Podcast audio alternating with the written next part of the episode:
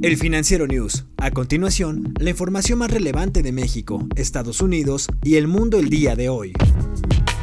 Entre los votantes probables en Estados Unidos, el aspirante demócrata a la Casa Blanca, Joe Biden, supera al presidente Donald Trump por 12 puntos porcentuales a nivel nacional.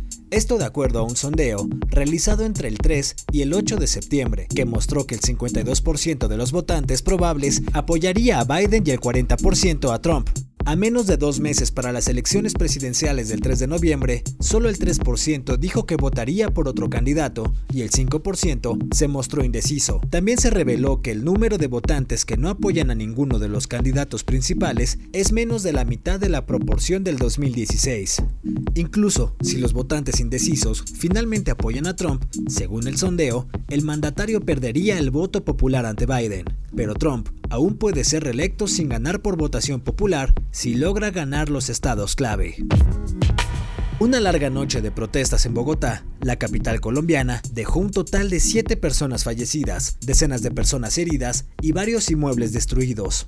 Estas protestas surgieron después de la difusión de un video en el que un hombre muere a manos de la policía colombiana. Además, fueron dañados al menos 56 cuarteles policiales y se quemaron 8 autobuses. La alcaldía informó que 248 civiles sufrieron lesiones. Colombia pide y exige justicia, dijo el viceministro del Interior, Daniel Palacios, pero nos llena de dolor los violentos acontecimientos de ayer, que también como consecuencias apagan más vidas.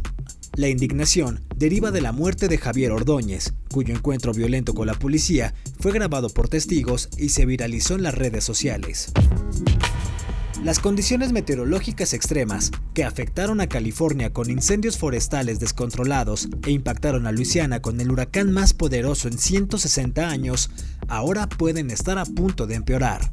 La niña, fenómeno que ocurre cuando la superficie del Océano Pacífico se enfría, ya comenzó oficialmente, informó este jueves el Centro de Predicciones Climáticas. El primer semestre de 2020 ya fue bastante caluroso, llegando a registrar solo 0.05 grados Celsius menos que el máximo récord observado en 2016. Esto de acuerdo con los Centros Nacionales de Información Ambiental en Carolina del Norte, pero la niña no solo significa más calor, también eleva las posibilidades de un invierno más frío en el norte de Estados Unidos y aumenta las perspectivas de inundaciones en el norte de Australia y más lluvias en Indonesia y en los tres estados más al sur de Brasil. El Centro de Predicción del Clima pronosticó en agosto que habría entre 19 y 25 tormentas atlánticas este año, basándose en parte en la posibilidad de que apareciera la niña. Apple desarrolló dos tipos de cubrebocas que la compañía está comenzando a distribuir a empleados corporativos y de tiendas minoristas para limitar la propagación del COVID-19. Los tapabocas, llamados Apple Face Mask y Apple Clear Mask, son los primeros desarrollados internamente por el gigante tecnológico. La compañía creó anteriormente un protector facial diferente para los trabajadores médicos y distribuyó millones de otros tapabocas en todo el sector de la salud. Los tapabocas fueron desarrollados por los equipos de ingeniería y diseño industrial, los mismos grupos que trabajan en dispositivos como el iPhone y el iPad. Apple Face Mask se compone de tres capas para filtrar las partículas entrantes y salientes. Se puede lavar y reutilizar hasta cinco veces. Mi nombre es Daniel Maldonado. En la producción está Daniel Díaz El Mou.